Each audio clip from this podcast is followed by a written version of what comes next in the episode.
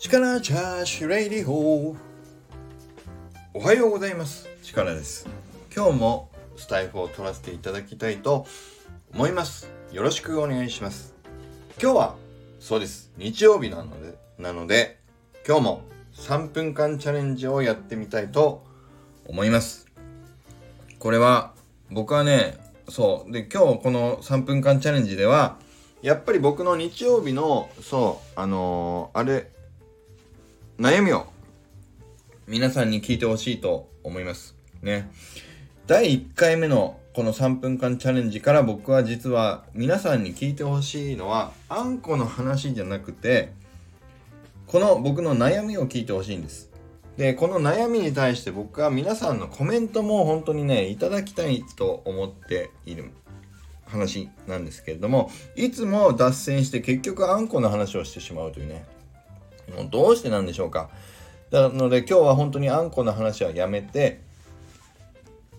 ちゃんと日曜日の僕の悩みをしたいんですけど本気の悩みだったんです。ね。あの僕日曜日をずっとあのあれをやってたんですよ。日曜日増刊号というね僕の長いやつをやっていてあれ実は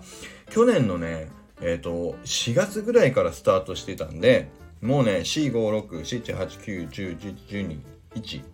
1の途中だから9ヶ月半ぐらい ?10 ヶ月弱ぐらいを、実はあれずっ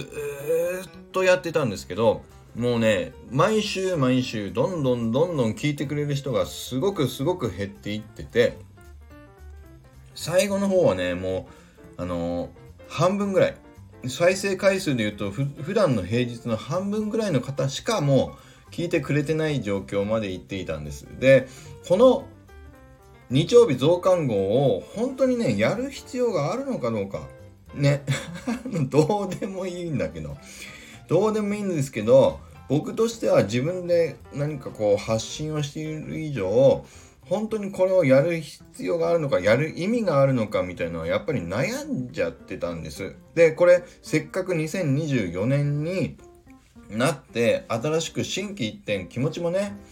年を超えると新しい気持ちになるので、ここはきちんと日曜日が本当にこのままでいいのかどうかっていうのを実は悩み相談会みたいなのを僕ね、一回新年明けて収録してたんですよ。皆さんに本当の真面目な顔して、本当に聞いてほしいんですっていう、ね。まあ顔はみんなに見えないけど、